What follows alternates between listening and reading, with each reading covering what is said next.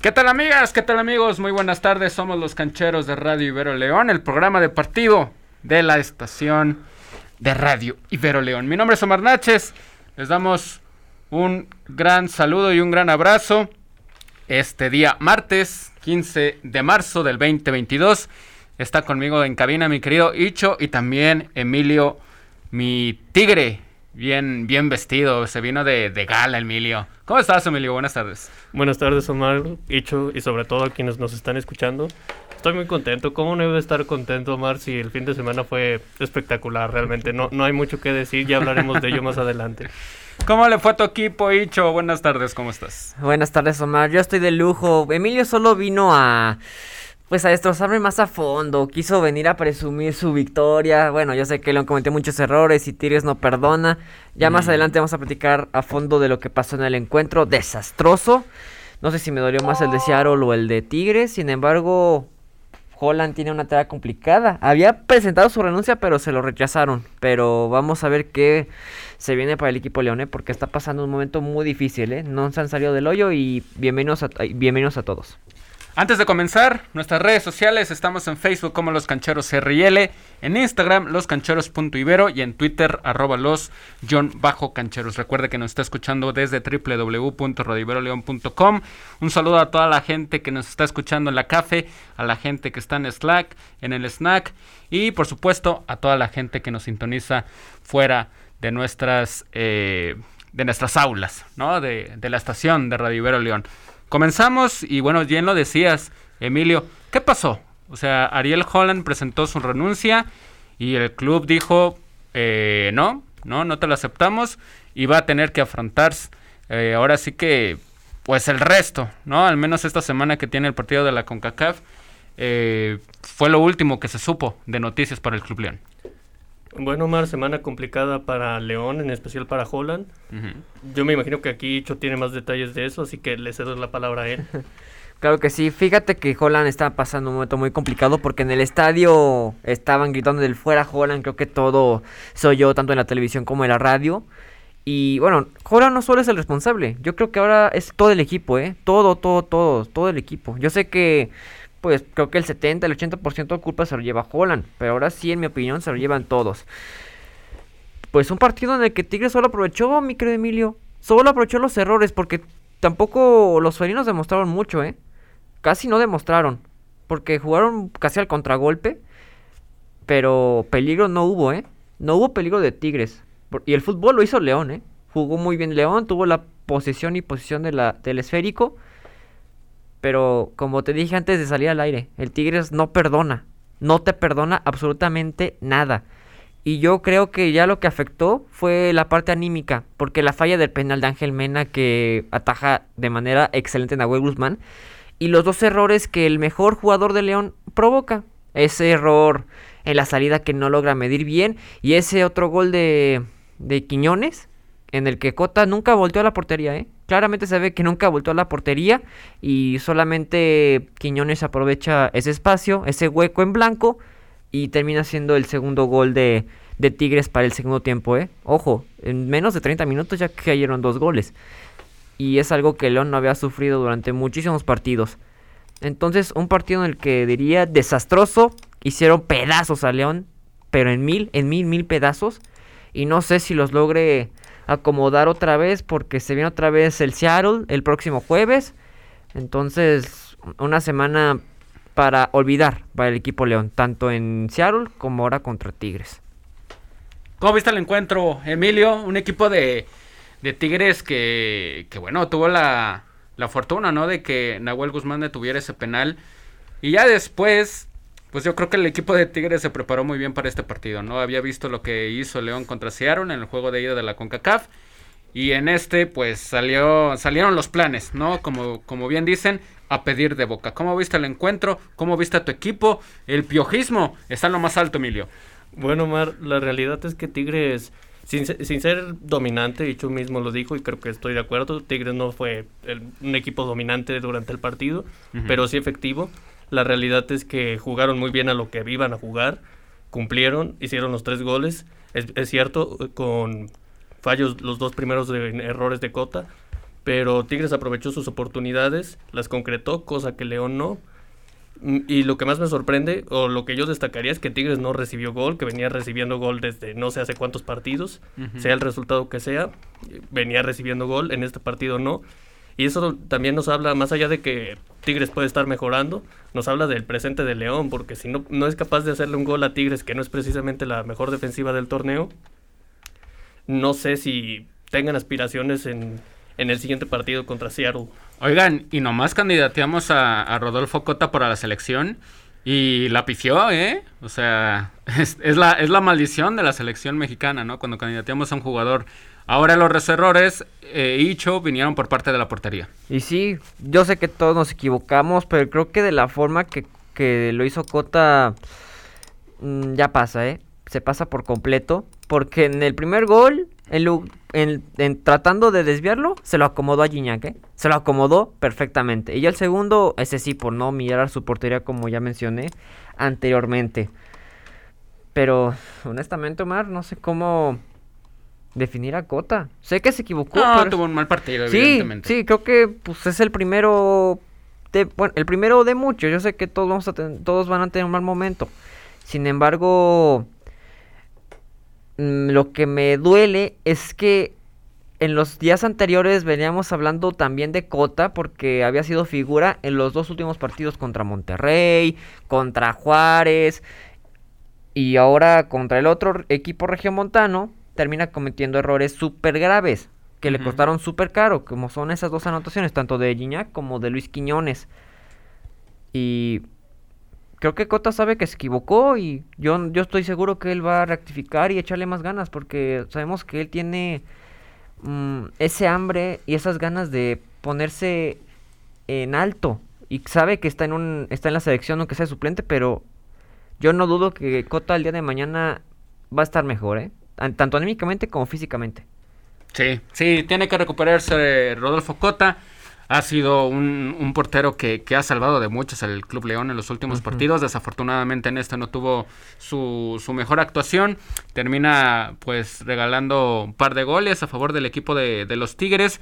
Y de los Tigres, Hicho, pues bueno, ¿Esperabas este rendimiento con, con el piojo? Este, luego de que sí habías estado medio renuente, ¿no? A, a- a este proceso, a este nuevo equipo dirigido por, por Miguel Herrera. No, no, yo no me esperaba, eh, Omar. Yo no me esperaba nada. De hecho, hasta nosotros en el pronóstico todos decim- dijimos empate. Creo que a raíz de, de Cantú, no, de Marcos, perdón, había dicho como una victoria para el Club León. Pero de este tamaño no nos imaginamos que iba a ganar Tigres, Omar. ¿Tú cómo viste, Emilio? Porque tú también estás muy renuente a- al proceso, ¿no? de- del Piojo Herrera con Tigres.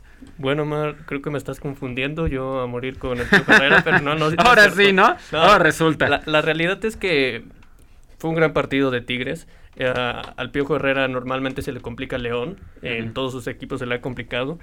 En este sacó un muy buen resultado. Rompió su Un gran racha, ¿eh? sí, y gra- sa- un gran planteamiento por parte de Herrera. Y sobre todo, como te dije, yo lo que destacaría es que no recibió gol. Eso es lo que más se le viene criticando a Tigres en este torneo. Porque sí, últimamente ha sacado victorias y ha metido muchos goles. Pero también recibía, recibía bastantes goles. Y ahora, contra un equipo que si bien no está en su mejor momento, es uno de los equi- mejores equipos de la liga, no- el hecho de no recibir goles creo que algo beneficioso. Y de Pues hecho, tiene, tiene diferencia de más 7. 20 goles a favor y 3 en contra. Es por los goles que hace. Y de hecho, Emilio, a pesar de que ganó tu Tigre, yo sí veía un poquito frágil la defensa, ¿eh? Sobre todo Guido Pizarro, porque creo que él se equivoca en la salida donde cometen Sí. el penal y regresan muy tarde, ¿eh? Los tres, este Ayala, Pizarro y Lichnowsky. Una línea de tres salió Miguel Herrera, pero se vio algo frágil, ¿eh? Pero, Pero ya después, Sí, o sea, sí, sí, fue, Sí, pero eso también me da fue un mucha... partido muy bueno. No, sí, pero me da curiosidad de por qué León no sabe concretar sus jugadas. A pesar de que la defensa de. Bueno, también de León, ¿eh? También la defensa de León estaba muy frágil. Un Gary Katzelmarger, Cajelmarger, perdón, Ujú. que no hizo nada. Un Barreiro que. tampoco- Oye, yo, yo a Barreiro y a Mosquera, yo creo que Son de los dos jugadores que más he destacado, que, Eh, más, que más he visto que destacan con el Club León. Pues fíjate, Mosquera es un jugador que ya se quiere al frente, ¿no? Parece que suple tanto a Elías Hernández como a Ángel Mena, se mete hasta el área. Y no digo que esté mal, pero tampoco está descuidando su posición que fue de lateral izquierdo. Y Barreiro nomás, de repente, sus errores en la salida. Ahí hubo una, er- una pequeña equivocación donde Barreiro se termina tirando al suelo, donde nunca lo toca el jugador de Tigres, que creo que es Javier Aquino. Y por poco les cuesta otro gol, que hubiera sido el tercero para el primer tiempo.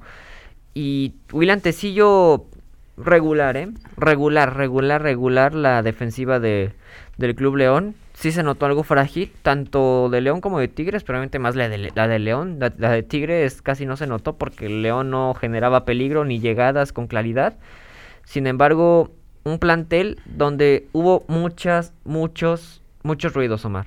Fíjate, inicias con Federico Martínez en, en centro delantero, ¿eh? Que no es su posición. Un falso 9 en donde prácticamente se la pasó, se la pasó resbalando, ¿eh? Se estaba resbalando por todo el campo.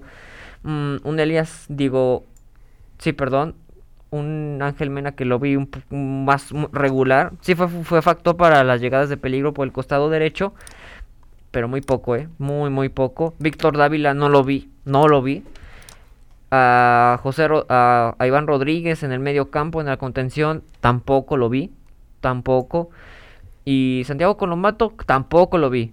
O sea, no vi al equipo, Mar. No lo vi. No, te digo, los únicos que yo destaco fue Barreiro y, y- y Mosquera. Son de los dos jugadores que he visto que en el León le han echado un poco más, más de ganas. Y de Tigres, Emilio, pues Florian Tobán, ¿no? Este, pues anotando gol con el equipo de los Tigres. Es un goleador, Florian Tobán, No, Emilio. No, Tobán no es goleador y él es más asisti- asi- asistidor. Creo que en Tigres no en su primer torneo se le complicó, no apenas está en el proceso de adaptación, pero poco a poco comenzamos a ver más de él y esperemos que siga así. Ok, entonces ahora el equipo de Tigres a prepararse, ¿no? Para el clásico regio de la siguiente semana. Así es, Omar, creo que se viene ahora sí un partido importante, sin menospreciar a León. Claramente, Tigres le importa más el, el partido contra Monterrey. Creo que es una es una buena oportunidad para que Tigres siga tomando tomando el camino hacia, el- hacia la liguilla. Y ahora el equipo de León, luego de ya haber rechazado la renuncia de Ariel Holland, pues tiene que prepar- prepararse para el próximo juego del jueves en la Liga de Campeones de la CONCACAF contra el Seattle Saunders, equipo que ganó en la MLS 3 por 2 al equipo de, del Galaxy el fin de semana. Y nos metemos a los pronósticos, cacheros. Eh, inicio contigo. León, pues muy difícil, pero tiene que darle la vuelta al resultado. No sé si lo vaya a lograr. Es muy complicado. Pero, ok, si ya te... Ahora sí que, si no te aceptaron la renuncia, pues lo menos que puedes hacer es brindarte todo en el siguiente partido, ¿no? Contra Seattle. Exactamente, Omar. Yo también estoy de acuerdo contigo que va a ser súper complicado, súper, súper complicado. No es no imposible. La esperanza existe, pero son mínimas. Porque es una diferencia de tres goles. Y si ahí el Seattle logra anotar, el León está obligado a meter cinco por el criterio del gol de visitante, que sí vale en la CONCACAF. Fíjate, yo conozco muy bien la MLS y yo sé que es un torneo que nunca se confía, a pesar de resultados, sin importar lo, lo, adelantado, la ventaja que tengas. Yo estoy seguro que el Seattle va a jugar otra vez a matar el partido. Sabe que con un gol puede liquidar por completo la eliminación en el partido de vuelta. León, pues tiene que salir con sus mejores herramientas. No estuvo el Chapo Montes el sábado por, por el fallecimiento de su abuela. Le mando un gran saludo a él y a su familia. Y yo pienso que otra vez León va a ser rebasado en velocidad, ¿eh? como pasó en el partido de ida. Fue rebasado en velocidad. Y más ahorita, ¿eh, Omar? Porque por el calendario pesado que tienen estas dos, tres semanas, pues ha notado el cansancio de los jugadores. Sin embargo, saben que tienen la oportunidad de poder remontar un resultado, pero por como conocemos la MLS, Omar, yo estoy seguro que el Seattle va a salir a matar, ¿eh? No se va a no va a jugar al, al contragolpe o a la defensiva. Estoy Yo no sé, yo no, No, sé. no, yo- porque yo- tiene 3 por 0. yo- No sé si se vaya a arriesgar a salir con todo el equipo de, de Seattle. Me parece que va a tratar de hacer un partido más equilibrado, ¿no? Ya tiene la previa del partido de ida, ya, ya conoce a algunos de sus jugadores. eh, entonces, no creo que, que Seattle vaya a venir tan, tan echado al frente, ¿no? Yo creo que va a tratar de ser un partido lo más, lo más balanceado posible.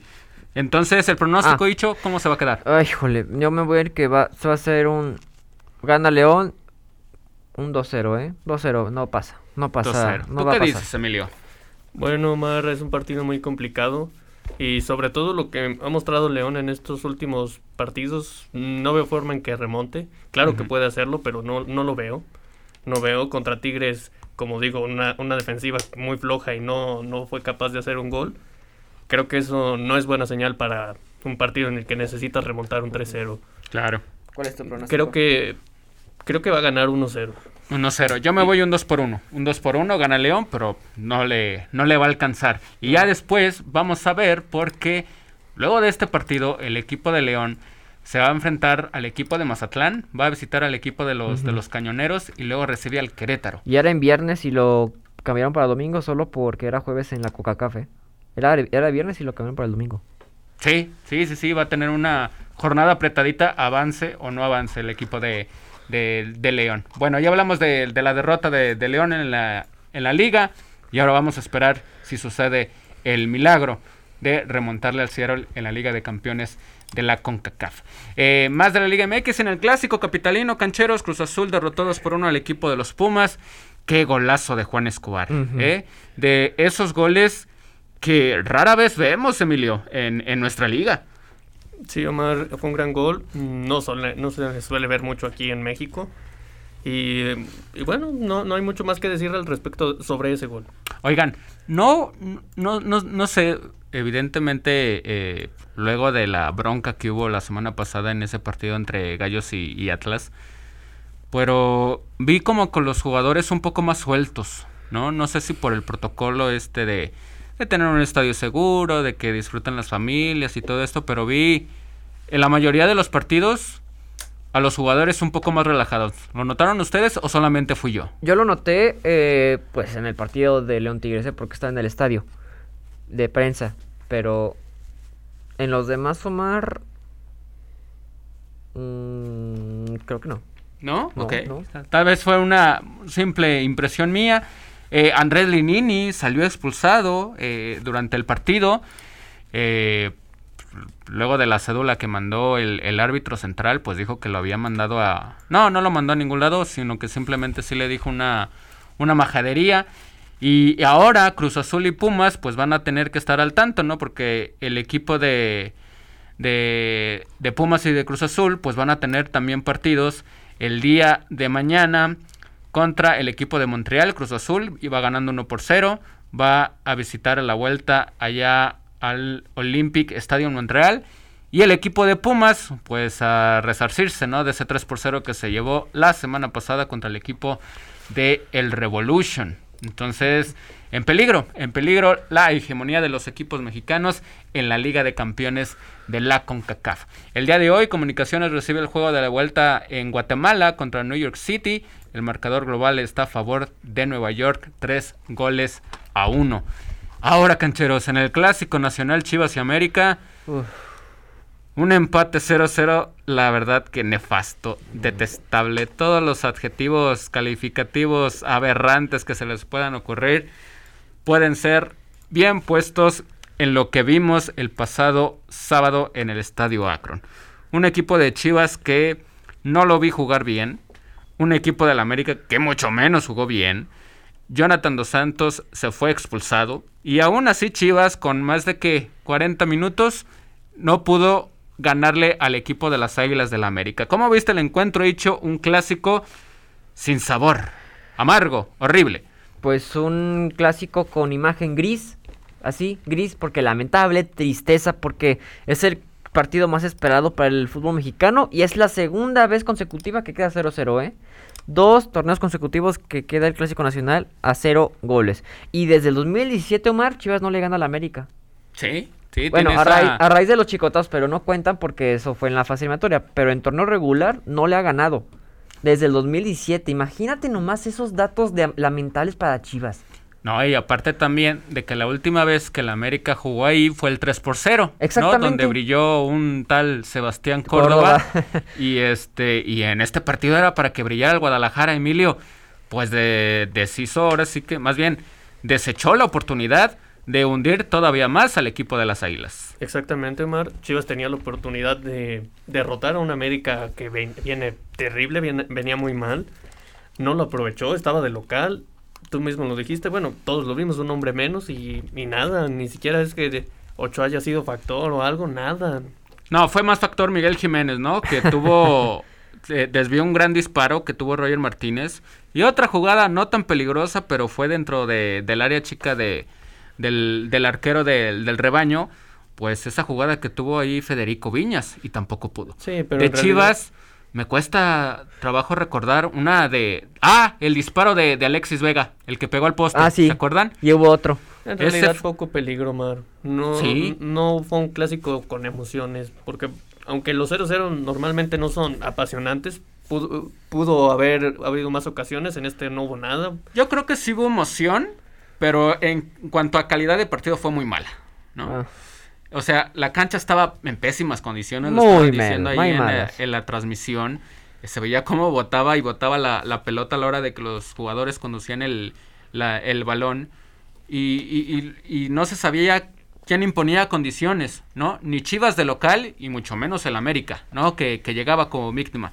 Entonces nos regalan un 0 por 0, la verdad que para el olvido. ¿no? Eh, el equipo de Chivas no aprovecha y el América ahora va a tener que pensar en el equipo del Toluca. Toluca que viene de ser goleado contra el equipo de, de, los Tuzos y Chivas. Pues bueno, se le vino el clásico nacional y ahora va a tener que pensar en el clásico jalisciense contra el equipo del Atlas. Pregunta, Mar, para ti. ¿Cuál clásico te decepcionó más? ¿Contra Pumas o Chivas? Porque ambos fueron lamentables, ¿eh? Pero ya tu perspectiva como americanista. Y, igual si quieres toma en cuenta el juego del América o su calidad en ambos partidos. ¿Cuál fue la que más te decepcionó, eh? Porque los dos clásicos que ahorita tenemos del América, 0-0. Sí, sí, esperaba más de, estos dos encuentros, evidentemente por, los rivales que son. Eh, sin duda me decepciona más el que más espera, ¿no? En este caso el equipo de, de Chivas.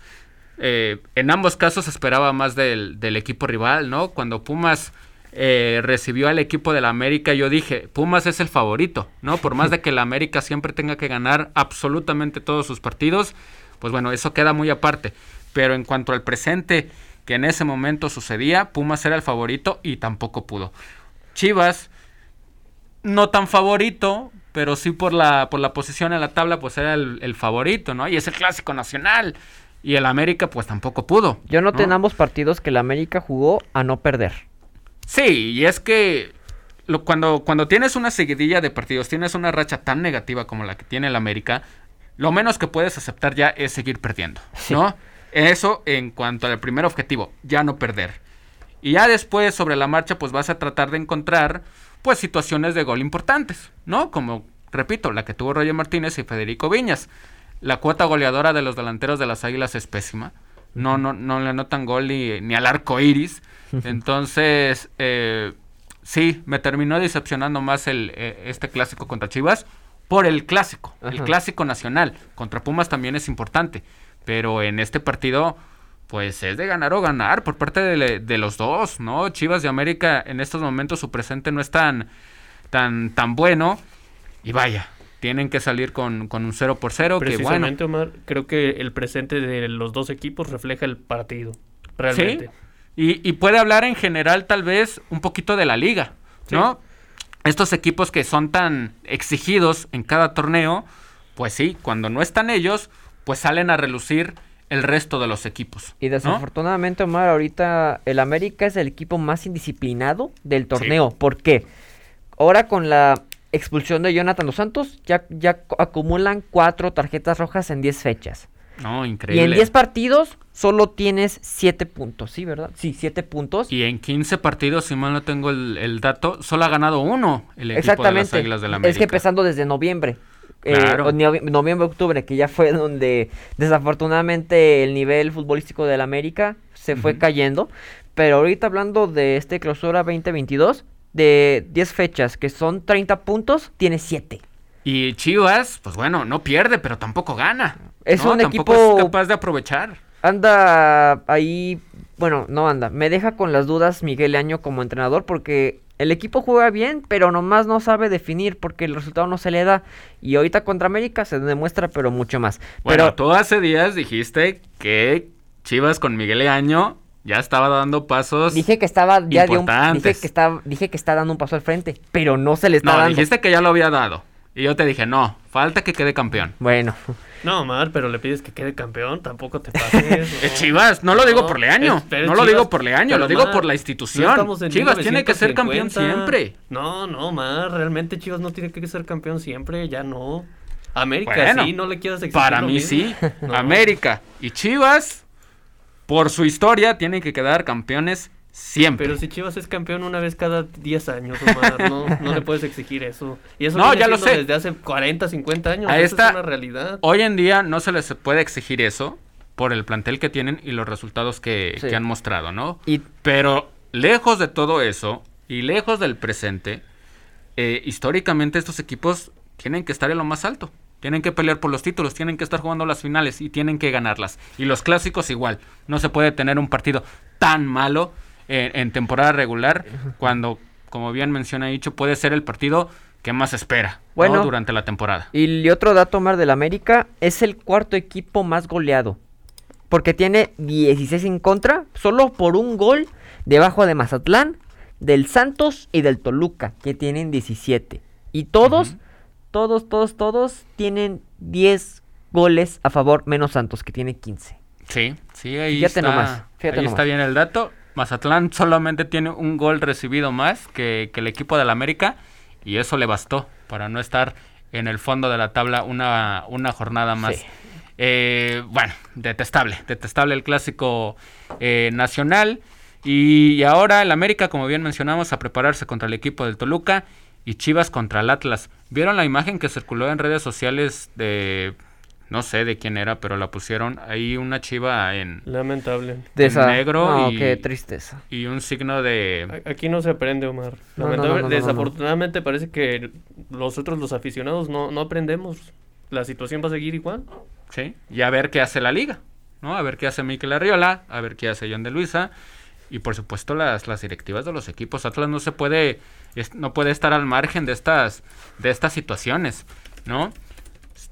Podrías decir uno, también se, uno como club se puede deslindar de las barras, pero pues esas barras se pueden ahora sí que meter en cualquier momento entre los aficionados y después de, de, estar dentro del encuentro reunirse y hacer quién sabe qué cosas. Bueno, dejamos este, este, este tema del clásico nacional. Vámonos con los resultados rápidamente. El equipo de Necaxa derrotó 1 por 0 al equipo de Gallos. Atlas venció 2 por 1 al equipo de Bravos. El Monterrey ganó 2 por 1 al, al equipo de Mazatlán. Eh, Tuzos, ya lo decíamos, Tuzos 3 por 0 contra el equipo del Toluca y es líder cancheros. ¿Qué tal el equipo de, de, de Almada? No se había hablado mucho de Pachuca en realidad, pero poco a poco fue sacando los resultados y ya desde hace varias jornadas está en los primeros puestos. Eso habla muy bien del trabajo que ha hecho. Y de Nacho Ambriz, Icho, pues le está yendo mal. No le sigue yendo mal. Pues sí, ahorita ha sido un comienzo mm, pues con el pie izquierdo para Nacho Ambriz. Creo que él sabía que iba a ocurrir esta clase de cosas porque fue un cambio radical para el equipo de los Diablos. Y yo creo que Diablos tampoco tiene un estilo como la de Nacho Ambriz estuvo acostumbrado. Sin embargo, Toluca pues regular, ¿eh? Regular. En, el la séptima posición con 13 puntos. Y como te decía, es el pues, de los más goleados ahorita en el clausura 2022. Pero creo que Toluca se puede ac- eh, se puede corregir, ¿eh? Creo que Toluca puede salir adelante.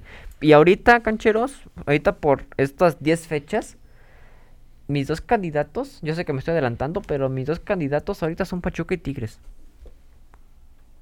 Sí, porque el Puebla perdió, ¿no? 2 por 1 contra, contra el San Luis. Y en segundo lugar. Este, y está en segundo lugar. Buena noticia para el equipo del Atlético, ¿no? También hace mucho, mucho tiempo que no ganaba ahí en el estadio eh, Alfonso Lastras. Gana de último minuto y bueno, eh, pues pierde, ¿no? Pero también, también lo podemos meter ahí, ¿no? Este, hay que darles mérito a los que están haciendo muy bien, muy bien su trabajo. Pachuca, Puebla y, y también el equipo de, de los Tigres. Eh, de alguien que también está muy mal y que tampoco parece encontrar la brújula es el equipo de Cholos, ¿no? Con todo respeto, eh, los partidos que he visto del, del, Tijuana Cancheros, la verdad es que no trae nada. No. no trae nada y en ese partido contra Santos, pues bueno, lo más destacado aparte de la goleada, pues fue el golazo de, de Fernando Gorrearán, ¿no? Pero vi errores de, de Jonathan Orozco, eh, eh, este equipo de, de, Cholos eh, se me hace como un equipo que, que no, todavía no cuadra en este, en, en, este torneo y ya vamos en la fecha 10, ¿no? Termina perdiendo el equipo de, de Tijuana y Santos, pues con técnico, con técnico interino, luego de la salida de, de Caixinha, pues está encontrando el, el, rumbo. ¿Creen que se vaya a quedar él como, como técnico? Ojalá que sí. Él ya había estado como, como auxiliar de, de Bucetich, ¿no? Sí. Él ya había estado como auxiliar de, de Bucetich eh, en la época dorada. ¿no? No, no, no, no, lo recuerdo si estuvo con él en, en Gallos, pero evidentemente lo, lo recuerdo más eh, con, con, este, con, con Bucetich, Eduardo Fentanes, que no, creo que lo estoy confundiendo, lo estoy confundiendo también. Hubo alguien que dirigió hace mucho tiempo al equipo del Atlético en San Luis y que también lo hizo bien, pero al final los resultados no, no llegaron, ¿no? Entonces, gran trabajo de Eduardo Fentanes como director técnico del Santos Laguna y ya los tiene por el momento en la decimoprimera posición. Tabla general, Cancheros, Pachuca, Puebla, Tigres, Atlas, Cruz Azul, León, Toluca, Monterrey, Guadalajara, Pumas, Santos, Necaxa, Tijuana, Atlético San Luis, Juárez, Gallos Blancos, América y Mazatlán. Luego de 10 fechas, Cancheros. Ahora pasemos al torneo femenil. Las Chivas se llevaron el clásico 2 por 1 contra el equipo de la América en el Estadio Azteca con doblete de Alicia Cervantes. Lo mencionábamos el pasado viernes, eh, Emilio, que no imaginábamos que, bueno, todavía no teníamos certeza de cómo estaba Alicia Cervantes porque había estado alejada por lesión y, resulta que el, domingo pues inicia de, titular. Tuvo un mal primer tiempo, ¿no? No se le vio tan cómoda y ya en el segundo cuando iban perdiendo el equipo de las Chivas, apareció Lisa Cervantes, la, la, killer del equipo de las Chivas. Gran noticia para Guadalajara y eh, también para el fútbol mexicano femenil tú mismo lo dijiste, en el primer tiempo quizás apenas estaba acoplando el regreso, llevaba varios, ya bastante tiempo sin jugar. Y bueno, qué mejor manera de regresar con un gol y un gol en, el partido más importante de la temporada como lo es el clásico. La dueña del Estadio Azteca, dicho, es la más goleadora entre los clásicos al momento, tiene ocho, ocho goles, superó a, Dani Espinosa, creo que tiene siete. Eh, y por parte del América pues bueno, son, son estos partidos, Hicho, y, y yo ya lo escribía, eh, que la afición al América Femenil espera que ganes. No, tiene dos derrotas en el torneo contra Rayadas y que Chivas. Dos equipos que pelean las liguillas y están peleando por las finales. Entonces, cuando la América se enfrenta a este clase de equipos en la temporada regular y no eres capaz de ganarle, pues muy difícil puede uno llegar a pensar qué tan lejos puede llegar un equipo, ¿no? Cuando se espera que con el arsenal ofensivo que le pusieron a, Craig Harrington, pues sea capaz de lograr un campeonato. No, sí, sí, sí, ¿eh? creo que es algo que decepciona. Bueno, no decepciona, como que saca de onda, ¿eh? Porque tan buen plantel que tienes, que tiene la América, porque sus jugadoras son rápidas, tienen un excelente juego colectivo, bueno, a, raíz de Chivas. Al menos ofensivamente, ¿no? Ofensivamente, defensivamente sí se nota que le falta le falta un poquito, le falta un poquito más de trabajo. Sin embargo, por lo menos lo que podemos rescatar nomás es que fue un gran partido, ¿eh? Sí, fue, un gran partido. Un gran partido. Y ojo, otra vez el, el arbitraje mal. Otra así vez ha sido, Así ha sido en la femenil, Omar. Así ha sido en la femenil. Ah, siempre ha habido polémicas por el tema del arbitraje. Ya hemos exigido todos los medios de comunicación y la misma afición y las jugadoras que ya esté el bar en la femenil. Porque pero, pero también es muy sencillo, ¿no? Exigir que sea el bar. Más bien exigirle a los, a los árbitros que, que pongan más atención. Y parece que transcurren las jornadas y siguen cometiendo los mismos errores. No saben qué es un penal, no saben cuándo hay fuera de lugar. Entonces, son esos detallitos, detallitos pequeños y, y, Emilio no me dejará mentir. Son decisiones que no necesitan bar. La verdad. De acuerdo, Mar. Creo que A veces el, el VAR en general ha llegado para, pues digamos, proteger al árbitro y decir, ah, bueno, pues usa el VAR. Y en el fútbol femenino, aunque no debería de ser así realmente.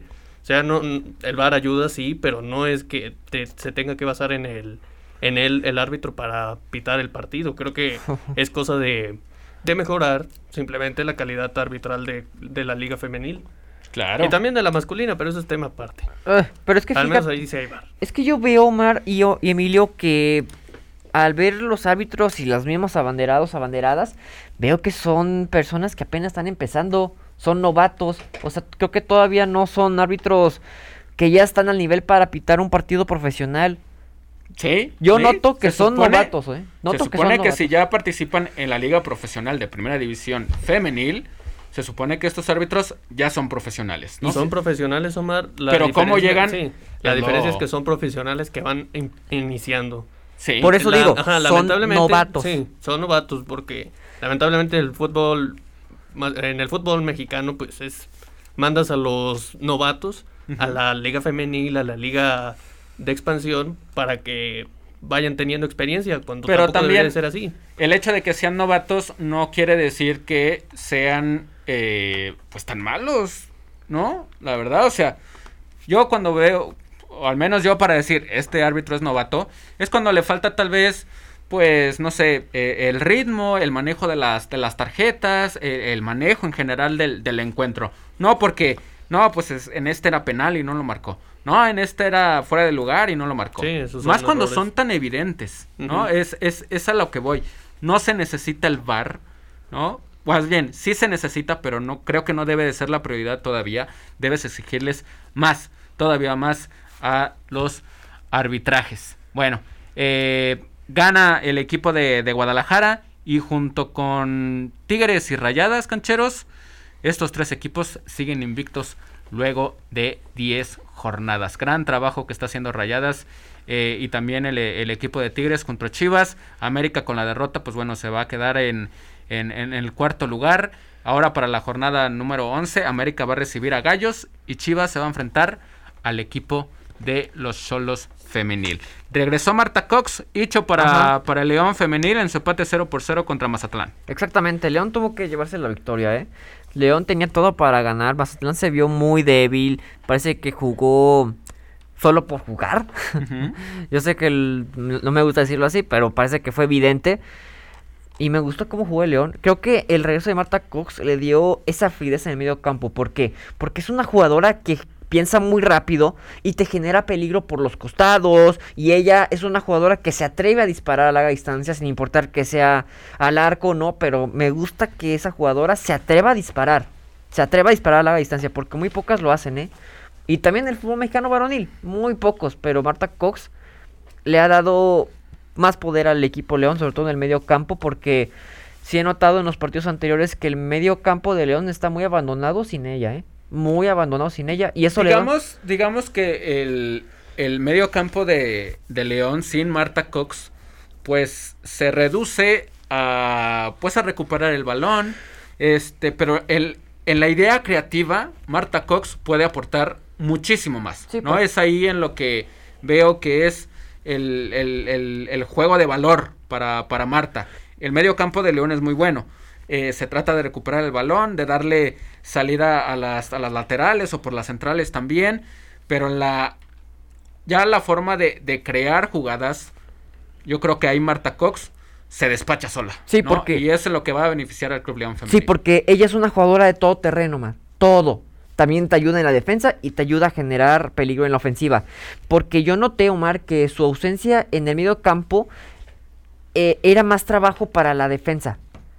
Porque si es una jugadora de todo terreno que te ayuda a recuperar y te ayuda a atacar, y creo que el talento lo tiene, sí cuesta trabajo para el León jugar sin ella, porque creo que ella es el factor para el medio campo del Club León Femenil, y lo dijo el mismo Adrián Martínez en la conferencia de prensa, que, que el regreso de Marta sí es algo que lo deja como un buen sabor de boca, porque sabe que con ella el equipo puede tener mejor fluidez a la hora de atacar, pero también puede tener mm, un gran- una buena defensa.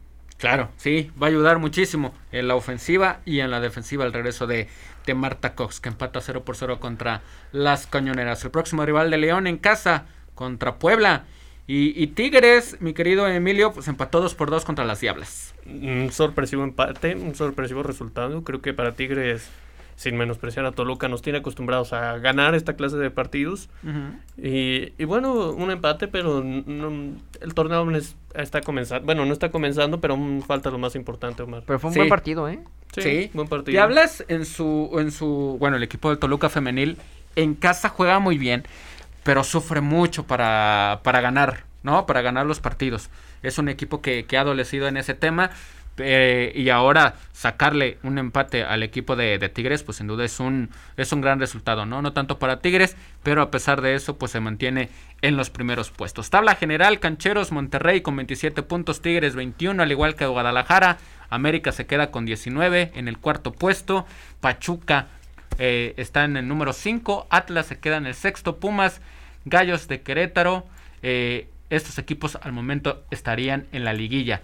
Del resto está Puebla, Tijuana, Cruz Azul, Toluca, León, Mazatlán, Necaxa, Atlético de San Luis, eh, Santos Laguna y el equipo de Bravos de Juárez, que tampoco encuentra la, la, brújula. ¿eh? Es un equipo que, digamos, está muy, muy perdido en estos momentos. Más resultados de la jornada 10. Eh, golazo de Cintia Perazza.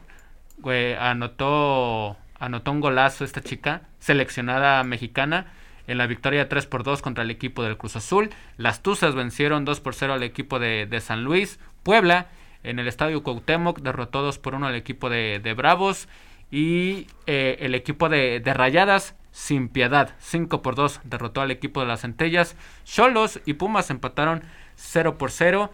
Y pues sigue sin definirse todavía el partido entre Gallos y el equipo del el Atlas en, la, en la femenina. Oye, Omar, otro dato ahorita, porque esta es la tercera vez en el torneo que ocurre. León y Puebla sin transmisión. Sí, sí, ya se nos hace normal, ¿no? Hace muchísimo tiempo. Digo, qué bueno que, que las televisoras eh, pues le den eh, su espacio, ¿no? En sus canales al, Club León Femenil, pero sí estos detallitos que, que, que, que, que no deberían de pasar, ¿no? Ok, este, pues lo pasas por, no sé, ahora sí que transmisión especial, ¿no? Pero sí es muy, muy feo ver que, que, un partido dice no disponible, ¿no? Al menos en términos de, de transmisión. Pero bueno, ni modo. Así, luego de la jornada 10, la Liga MX femenil. Y bueno, eh, el tri femenil, Cancheros, el pasado sábado perdió eh, la final del premundial sub-20 en la, de la CONCACAF lo perdió 2 por 0 contra el equipo de Estados Unidos. Sin embargo, México, Canadá y Estados Unidos ahora se prepararán para disputar el Mundial de la categoría en Costa Rica que inicia el 10 de agosto. Se perdió la final, cancheros, pero se consiguió el boleto para, para el Mundial de este año. Sí, a pesar de eso, la selección mexicana sub-20 nos ha demostrado que tiene el talento, tiene toda la capacidad, tiene todo el poder para dar lo mejor en el Mundial. Y yo creo que esta selección ahorita es, un gran futuro para el Tri, ¿eh? Es un gran futuro. A raíz del varonil, ¿eh? Bueno, eso ya es otro tema, pero me ha fíjate si hasta la victoria que, que tuvieron ante Canadá 1-0 en la semifinal. Entonces, ahí me doy cuenta que la femenil, no solo en el Tri, también en el torneo aquí en nuestro país, en el ámbito femenil, está creciendo. Sí. Está creciendo. Eh, yo no dudo que las niñas puedan ser el futuro para nuestra selección en un torneo internacional y ahorita lo están demostrando ahorita con el con la sub-20 para el mundial y yo creo Omar sin importar si queda eliminado en fase de grupos o en eliminatorias yo no dudo Omar que van a dar un gran papel ¿eh? eso no lo dudo ese va a ser el gran reto ¿no? de Maribel Domínguez que está al mando de esta, de esta selección. Y, la gran noticia, aparte de que ya se consiguió el boleto, es de que te, empiezas, empiezas a jugar con las futuras estrellas, ¿no? De Estados Unidos y, Canadá, que luego en el premundial mayor es cuando te las encuentras y también en, el, en los preolímpicos, ¿no? Entonces se va o se está preparando a estas futuras futbolistas, como bien mencionas, para los siguientes torneos. Entonces, eh, enhorabuena para el equipo femenil. Se pierde la final contra Estados Unidos, pero obtiene su boleto para el Mundial de este año. Emilio, vámonos con las ligas europeas. Cuéntanos, ¿qué fue lo más destacado del fin de semana? Bueno, Omar, en Alemania el Bayern Múnich empató 1 por 1 contra el Hoffenheim eh, y el Dortmund ganó 2 por 0. Digo 1 por 0, pero realmente creo que en Alemania eso no va a cambiar mucho el resultado de la liga.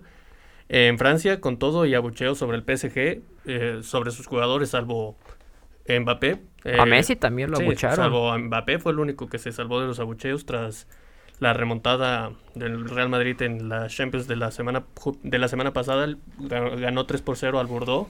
¿Viste el comentario de, Fernando Palomo? Sí, sobre equipo, chicos, sí, sí. La realidad es que, bueno, es un hecho, es un hecho esto que Messi, la figura de Messi, me parece que es más que el PSG, pero eso no significa que para los aficionados del PSG sea así. Claro, o sea, para el fútbol eh, mundial toda la historia, claramente Messi ha hecho más que el PSG. En ciertos límites, cualquier aficionado de cualquier eh, equipo está en su derecho de exigir más resultados. y a lo que voy es precisamente eso, o sea, sí, Messi será más que el PSG, habrá hecho más, habrá ganado más, pero para los aficionados del PSG, pues no es así. A ellos les importa más su club, no importa si es Messi, no importa si es Neymar, o no importa si es otro jugador. La realidad es que al PSG le importa su equipo, a los aficionados les importa su equipo. Y si no han conseguido los resultados con estos, estas estrellas, estos jugadores que son de los mejores de todos los tiempos, pues es normal que, que reaccionen así. A ver, a ver. Y, que y que están esperando con ansias un título eh, como la Champions. ¿no? Ser el, ser el más grande a nivel de, bueno, no ser el más grande, pero sí pelear con los con esos equipos poderosos. La afición del PSG desde hace muchos años está tratando por lograr eso y cuando tienes a uno de los mejores del mundo de los últimos tiempos, ok, ya en decadencia, eh, tienes a un Neymar y, tienes pues la juventud de Mbappé, este, pues sí esperas al menos un, un poquitito y es Que a Messi no lo trajeron para ganar, ganar la liga, eso es un hecho. La liga la ganan con o soy, o soy Messi. A él lo trajeron precisamente para que ganaran la Champions, que nuevamente volvieron a fracasar. No es culpa de Messi, Messi no es el total responsable, no. Pero no solo abucharon a Messi, sino a todos los jugadores fueron señalados. Sí, a ver, sí, sí, A ver, Emilio, yo, yo te quiero hacer esta pregunta que lo hice el viernes pasado, pero no estuviste. Ahora, como estás muy familiarizado con el deporte en Europa, ¿tú crees que Messi está arrepentido de irse al PSG o que el PSG está arrepentido de traerse a Messi? Creo que puede ser un poco de ambas. Un poco de ambas, porque ambos esperaban encontrar la Champions con, con eh, emparejando sus caminos no le salió bien. Pero bueno, la realidad es que Messi en el Barcelona tampoco hubiera ganado la Champions. Yo creo que Messi quiere ganar la Champions una vez más antes de retirarse. Y el PSG también quiere hacerlo. Eh, no sé si arrepentido sería la palabra. Pude pensar, no, pues qué hubiera pasado si me quedara en el Barcelona. Pero no, no creo que esté arrepentido tal cual. Sí, como tal, ambos lados pues no han encontrado ahora sí que los resultados, ¿no? Que se esperaba cuando hicieron esta alianza entre Lionel Messi y por supuesto el equipo del, del, PSG. Y ahí veo...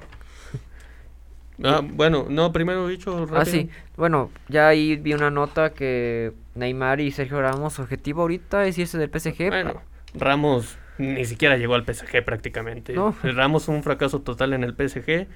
Y Neymar, pues veremos en un futuro. Lo mismo con Messi, lo mismo con Mbappé. Mbappé, pues creo que ya es un hecho, ¿no? Casi. Parece ser que sí, pero veremos en un futuro. Bueno. En Italia, el Milan ganó 1 por 0. Eh, eso hace que ya solo dependa de ellos mismos para ganar la, la, liga, para ganar el Scudetto, porque el Inter empató a uno con el Torino, aún tienen un partido menos, pero en este momento el Milan es líder con 63 puntos, si no me equivoco. Y bueno, dependen de ellos mismos, que eso es lo peligroso precisamente. en, en, Inglaterra, el Liverpool derrotó 2 por 0 al Brighton y el City empató a 0 lo cual coloca a Liverpool con, a cuatro puntos del Manchester City, con un partido menos que se jugará mañana contra el Arsenal, y un partido directo que aún falta por enfrentarse entre los dos el 10 de abril, si no me equivoco. Ok. También eh, el Manchester United derrotó 3 por 2 al Tottenham con un Cristiano Ronaldo brillante. Un Cristiano Ronaldo como solo él sabe hacer, ¿no? Sí. Él se mantiene, que sí, este año no había comenzado mucho con sus goles, pero eso es reflejo de que Cristiano Ronaldo siempre va a ser Cristiano Ronaldo. Y en España, el Real Madrid derrotó 3 por 0 al Mallorca. El Rayo Vallecano empató a 0 con el Sevilla.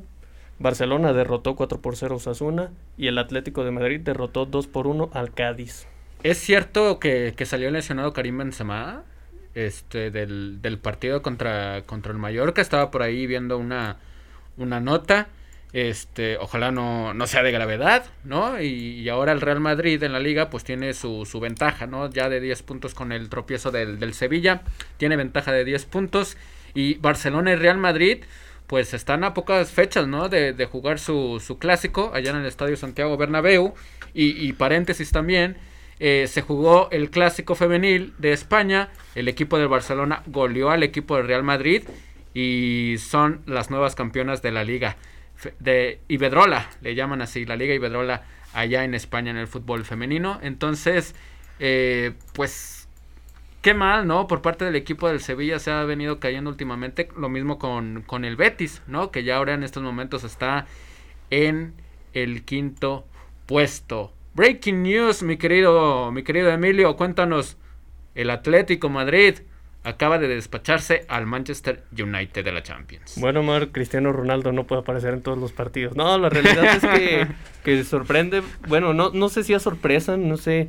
Creo que el presente del Manchester United no daba para, para derrotar al Atlético, aunque tampoco estén en su mejor momento. Pero al menos un gol sí, sí creo que, irse con cero podía, no lo esperaba. Podían hacer más, también el hecho de ser locales. Bueno, el Atlético pasa la eliminatoria. Veremos ya en el sorteo cómo les va porque tampoco es que anden muy bien. Y aguas que el Benfica está ganando 1 por 0 al Ajax y lo estaría eliminando.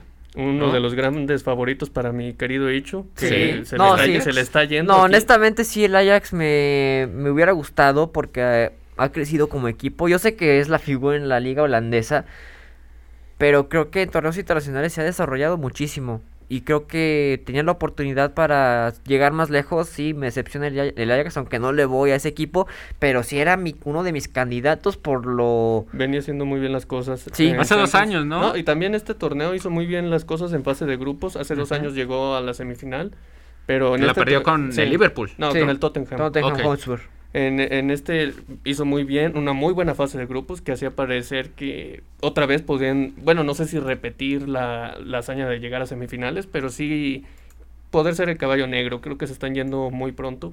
Aunque el Benfica también parece ser que está haciendo bien las cosas. Y, y sí es como decepcionante, ¿no? Luego de ver esa gran demostración de Cristiano Ronaldo eh, anotando un hack trick contra el equipo del Tottenham, que hoy se vayan sin goles, ¿no? Entonces sí es un gran fracaso para el equipo del Manchester United. Y, el Cholo Simeone, pues bueno, no los hace campeones, pero los mete en instancias finales, ¿no? Al equipo del Atlético de Madrid. Sí, bueno, el United, este era, creo que el partido para salvar la temporada, una temporada desastrosa, y el Cholo, bueno, la espina de la Champions la tiene, mm, difícilmente la va a conseguir ahora, ya el Atlético de Madrid no es el equipo que fue hace algunos años, pero aún así sigue compitiendo en Europa, sigue en la escena europea, en los planos, no sé si estelares, pero sí está, siempre se le ve compitiendo ahí. Ok, y mañana pues se juegan eh, más partidos, ¿no? La Juventus va a recibir al equipo del Villarreal, el partido está empatado uno por uno en el global, y, el Chelsea pues a cerrar la, la eliminatoria, ¿no? Contra el equipo del Lille, va ganando el global 2 a 0. ¿Podrá la Juventus, más bien, podrá el Villarreal, Emilio, dar la sorpresa ante la Juventus? La verdad no creo. Eh, Juventus está, está teniendo una buena racha de partidos. en Champions creo que es también lo que puede salvar la temporada de este equipo. El Villarreal no, no creo que gane. No creo que saque el resultado, y menos porque es de visita. ¿Y que ¿Un, 1-0? ¿Nos vamos cerradito con, el, con la Juve? Yo creo que sí. Tampoco creo que la Juve, la Juve sea ah, que aplaste al Villarreal, pero creo que va a tener un partido tranquilo que puede ganar. ¿Tú qué dices, Icho? ¿Cuál va a ser el resultado de mañana entre la Juve y el, y el Villarreal? No, fíjate, la probabilidad para que Villarreal gane para mí es un 20%. Un 20%. Diría menos, pero por lo menos eso es lo máximo o mínimo que le doy. Y aquí hay un dato que Dice que cuatro de los cinco partidos del Villarreal en los octavos de final de la Champions han terminado en empate. O sea, con una victoria, como diciendo que pasando a la siguiente fase. y el equipo español se ha clasificado en cada una de sus dos participaciones anteriores en esta fase, venciendo al Rangers en el 2005, 2006 y al Patatiñacos del 2008-2009. Un dato que se puede repetir otra vez. El, Panathinaikos. Sí. Ya, no manches. Hace Eh, algunos ayeres. ¿No llegó ahí eh, Pulido o a dónde llegó? No, al Olympiacos. Ok. Al, al rival. y el Chelsea, pues definido, ¿no? Yo creo que sí. Chelsea difícilmente el- le van a remontar eso. Muy bien. Entonces, todavía no se termina el, el partido entre el Ajax y el Benfica. Aquí en la página oficial de la Champions League me parece que ya van en el agregado eh, más 7. Entonces, no sé si quieren que empate a fuerza el Ajax al menos. Pero pues se sigue, se sigue jugando. Por lo pronto el Atlético de Madrid ya eliminó al equipo de, del Manchester United. Eh, en la Europa League, cancheros, eh, pues va a haber partidos esta, esta semana también, la vuelta de los, de los octavos de final. Eh, entre ellos, pues evidentemente se destaca el Galatasaray contra el Barcelona. Pero el Rangers, pues con la estrella roja parece ya estar definido. Ganaron 3 por 0 la, la ida.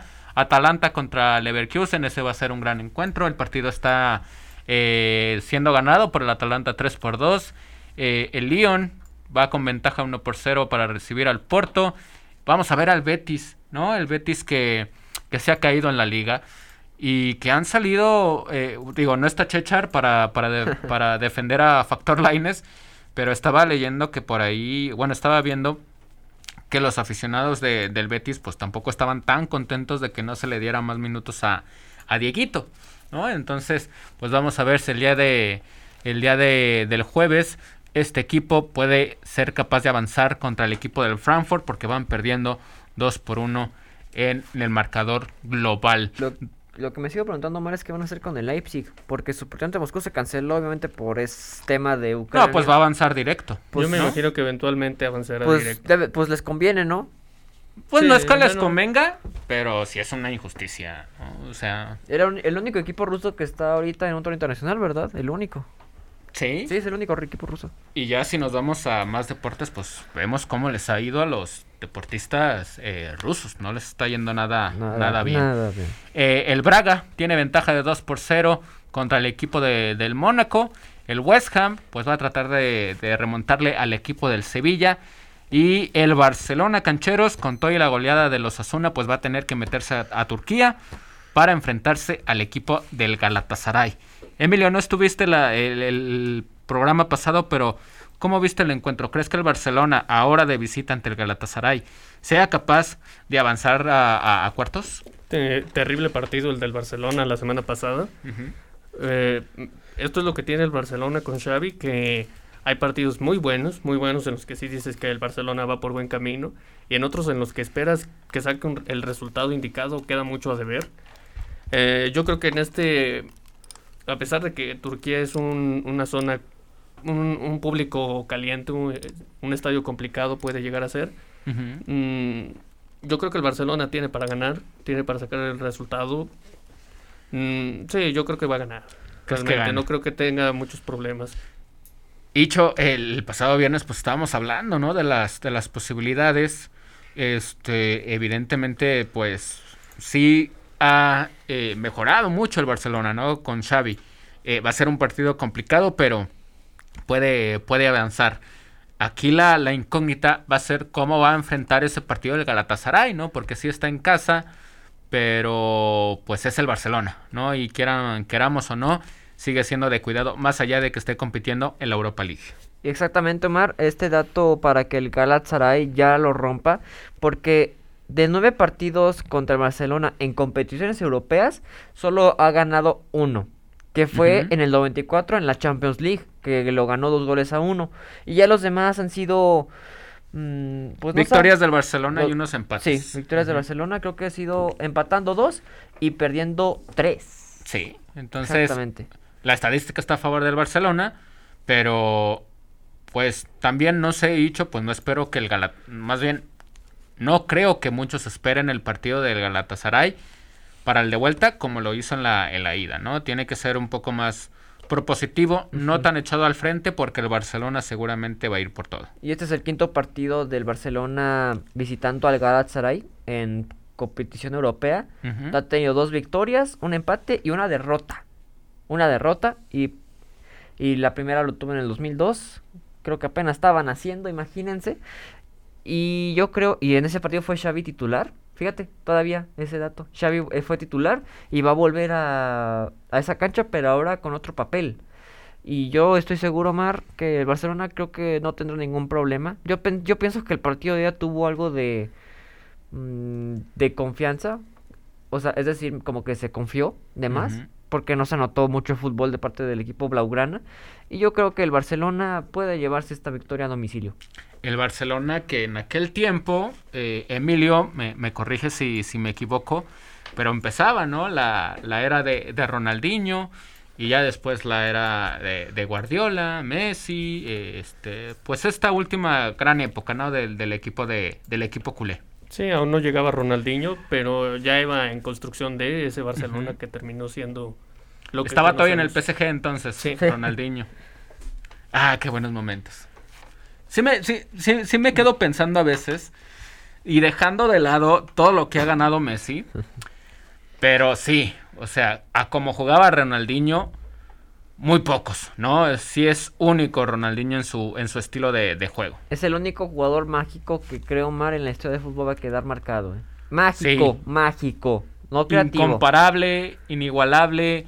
Este, sí, Messi ganó mucho más con el equipo del, del Barcelona, pero lo que, lo que hizo Ronaldinho, la forma de jugar, es algo, Emilio, eh, eh, he dicho que tal vez no volvamos a ver nunca, ¿no? Se esperaba con Neymar, pero desafortunadamente Neymar se fue por otros eh, andamios, ¿no? Un poco más a, a- así al gambeteo, pero también a, a- a buscar faltas, ¿no? Ronaldinho era fortaleza, velocidad, dribbling y, y era espectáculo, ¿no? Bien lo menciona eh, el Ronaldinho. eh, él se dedicaba a divertirse a la gente y tratar de, de- de ganarlo. Y lo hacía. Sí, y lo hacía. Entonces, pues ojalá, ojalá el Barcelona pueda ¿Sabes conseguir su, su victoria contra el Lo Galatasaray. que me fascinó de la carrera de Ronaldinho, y ahorita acabas de mencionar algo como a diferencia de Neymar, que es un jugador que nunca se tira, ¿eh? A pesar de hacer un mínimo contacto, él nunca le exagera, nunca se tira al piso, se da vueltas. Al contrario. Al sea, contrario, él- trataba de, de salir por sí mismo de, de, de los jalones, de las patadas, se, se caía y se levantaba luego, luego, y a veces hasta se molestaba porque le marcaban falta. Sí, un jugador muy, él muy sí distinto. tuvo ética en el terreno de juego, ¿eh? Ética. No, no sé si ética, pero sí otra, otra forma de, de jugar, ¿no? Sin duda alguna. Eh, ya se acabó el partido entre el, el Benfica y el Ajax. Ni modo, Pues el. Ajax quedó eliminado. Adiós. Ni modo, se le cayó ahí rápido el candidato. No, yo también esperaba que el Ajax pasara. Sí. Pero bueno, De hecho, luego del partido de ida, que fue espectacular, el mejor de los octavos de ida de la Champions, para mí fue el mejor. Fue un buen partido, sí. Sí, para mí fue el mejor, para mí. Pero sí me, sí me voy a decepcionar. Sí. Yo sé que no le voy, pero sí siento como esa... Sí siento como una nostalgia, siento un pequeño dolor aquí adentro porque... A pesar de que era el de mis candidatos, yo sí lo veía que tenía todo para llegar más lejos. Sí, pero pues eh, se enfrentó a un Benfica que quién sabe de dónde salió, ¿no? Y bueno, ahora de dónde salió, cómo llegó. Al espíritu del Kikín Fonseca. Bueno, ahí está, el pase para eh, el equipo de, del Benfica.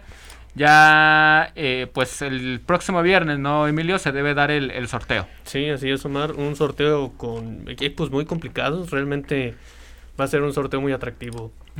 El sorteo va a ser el próximo eh, viernes. Viernes 18 de marzo se va a llevar a cabo el, el sorteo para los enfrentamientos de cuartos de final. Ya está el Bayern, ya está el Liverpool, el City, el Real Madrid, eh, ya está el equipo del Benfica y el Atlético. Y mañana vamos a ver si el Chelsea puede pasar sobre el Lille y el Villarreal sobre la, la Juventus. Entonces, pues atención, atención con, con la Champions, la Champions League y también con la, con la Europa League. Ah, nos dimos nuestro pronóstico. El partido Barcelona Galatasaray, Emilio. Creo que gana 1 por 0. 1-0 cerradito. Hicho. 2 por 0. 2 a 1 me voy yo a favor del equipo de, del Barcelona. Y con eso cerramos este tema. Vámonos con menciones de otros deportes. El pasado domingo Tom Brady anunció su regreso a la NFL y va a jugar un año más con el equipo de los Bucaneros de Tampa Bay. Eh, en tenis, Medvedev fue eliminado del, del Indian Wells. Y bueno, Djokovic eh, va a regresar a ser el número uno de la ATP sin jugar cancheros y cancheras un solo partido este año porque lo han echado un poco de lado. Entonces, este va a regresar a ser el número uno luego de la eliminación de Daniel Medvedev en el Indian Wells. Eh, en temas de la, de la NBA, eh, pues bueno, el día de ayer el equipo de los Clippers perdió 111-120 contra los, los Cavaliers. El, equipo de los Spurs también perdió contra el equipo de los Timberwolves. Los Warriors que venían eh, pues teniendo una mala rachita. Eh, el sábado vencieron al equipo de los Bucks de Milwaukee, equipo vigente campeón de la NBA. Y ayer vencieron 126 a 112 al equipo de los Wizards de Washington. Eh, los Kings de Sacramento le ganaron a mi Chicago Bulls. Ni modo, Zach Lavine anotó 27 puntos, pero no fueron suficientes para darle la victoria al equipo de Chicago. Ayer también los Bucks derrotaron 117 a 111 al Jazz de Utah. Y los Lakers de mi querido Chechar perdieron otra vez, ahora 114 a 103 contra el equipo de los Raptors. Al momento se, se vislumbran los playoffs. Y bueno, tenemos en la conferencia del oeste como sembrado número uno al equipo de los Suns de Phoenix. Y eh, en, partidos de play-in, en estos momentos están los Lakers contra los Pelicans y el equipo de Minnesota contra el equipo de los, de los Clippers. Si hoy en día finalizara la temporada regular de la NBA, el resto de los partidos sería Utah contra Dallas y Golden State contra el equipo de Denver. Phoenix estaría esperando el resultado entre Lakers y Pelicans y los Memphis Grizzlies estarían esperando el resultado entre Minnesota y los Clippers. En la conferencia del este está el equipo de Miami Heat, que en estos momentos es el número uno. Eh, estaría esperando el resultado del play-in entre los Hawks de Atlanta y los Hornets de Charlotte. Y Milwaukee, el número 2, estaría esperando el resultado entre Toronto y los Nets de Brooklyn. Mientras tanto, el resto de los, clasificados, pues sería Chicago contra Boston, que sería una gran serie en estos momentos, y los Sixers contra el equipo de Cleveland. Eso, eso es lo que se vislumbra al día de hoy en la temporada de la NBA. Eh, también el día de ayer estaba la nota, ¿no? El bombazo de las ligas mayores de béisbol Tatis Jr. se fracturó la muñeca y va a estar siendo eh, va a estar siendo baja del equipo de los padres de, San Diego tres meses. Estaba viendo también por ahí un, power ranking que, dio las ligas mayores de béisbol. Eh, tenían como número 10 al equipo de los padres de San Diego. Y pues ahora con, con esta lesión de Tatis Jr., pues deberían de cambiar ese, ese top 10. Los Dodgers siguen siendo el número uno me sorprende que no. No, sí está el equipo de, los Bravos de Atlanta en el top 10. Eh, evidentemente están los Yankees. Eh, Boston no, no aparece, no, no lo vi en este ranking de, top 10 para la siguiente temporada. Estamos a poquito más de 20 días para que inicie las ligas mayores de béisbol. Y bueno, cancheros, esta, esta semana pues es eh, semana de carrera en la Fórmula 1. Regresan eh, los, los monoplazas para esta campaña 2022. Eh, a mí me llamó la atención, cancheros, en una entrevista que, le hicieron a, Lewis Hamilton, donde decía que, que, la, el, eh, que Mercedes no dio los resultados esperados en la pretemporada, ¿no? Y, dice, en estos momentos no podemos competir por, por victorias. Le respondió Carlos Sainz diciendo que Mercedes siempre trata de, pues de, echarle la lupita a otros equipos para luego ellos eh, enaltecerse. ¿No? Entonces, a mí sí me llamó la atención que Lewis Hamilton dijera ese, esos comentarios. Va a tener de compañero George Russell eh, en Mercedes y seguramente van a ser candidatos otra vez para la Fórmula 1, ya sea de pilotos y de constructores. Ahora vamos a ver si el campeón de pilotos, Max Verstappen, puede repetir otra vez como campeón esta temporada y Checo, compañeros, compañeras, pues por ahí estaba leyendo, no, recuerdo la fuente, pero lo citaron. dijo que va a pelear por tratar de ser campeón de la Fórmula 1. ¿Cómo ven? Pues me da gusto, Omar. Pues sí, me da gusto. qué bueno, ¿no? Que tenga esa, esa confianza para decir, tengo un buen carro, sí, tengo de compañero como vigente campeón, pero yo también puedo ser campeón del mundo. Sí, me da gusto que tenga esa seguridad y la confianza y que solo pues lo demuestre, ¿no? Que lo demuestre en la pista. Y un dato, Mar, que Lewis. Hamilton se cambiará el nombre, pero con honor a su madre que recién falleció. No Sí. sabemos todavía a qué nombre, solo dice que va a agregar el apellido de su madre Ujú. y que también va a estrenar coche. Sí, sí, todos van a estrenar eh, monoplaza y este y bueno, yo aquí en, en- la escaleta ponía, ¿no? Que escudería podría dar la, la sorpresa del año. Pues evidentemente estaban rankeados Mercedes como número uno, Red Bull como número dos y posiblemente Ferrari, ¿no? Eh, estaba viendo por ahí que posiblemente Ferrari vaya a regresar, vaya a tener una gran temporada este año y peleando ahí con, con McLaren, ¿no? Que figura como cuarto favorito para, para esta, esta temporada. Entonces, eh, el Checo Pérez, yo creo que, que va a tener que seguir siguiendo las órdenes, ¿no? Este, ya no está la presión de hacer de que su compañero sea campeón del mundo, ya lo fue, como Max Verstappen. Vamos a ver ahora, pues ahora sí, ¿no? Lo que siempre quisimos ver, pero tampoco se dio un duelo en- entre ambos compañeros, ¿no? En la lucha del, del, del título. Este, entonces, pues bueno, va a iniciar, va a iniciar la temporada de la Fórmula 1 con el Gran Premio de Bahrein este fin de semana, del 18 al 20 de marzo. ¿Cómo estará la revancha entre Verstappen y Hamilton esta vez? Sí, fíjate, eh, ya se estrenó, ya se estrenó el, el- el- esta, esta serie de Drive to Survive en, eh, en Netflix. Si no la ha visto, véala. Este, pero no spoileé. Ahí sí me, ahí sí yo me enojaría, ¿no? Si, si spoilean. Este, pero sí, la, la pelea y la revancha para, para Lewis Hamilton va a ser muy, muy importante. Tiene muchas ganas.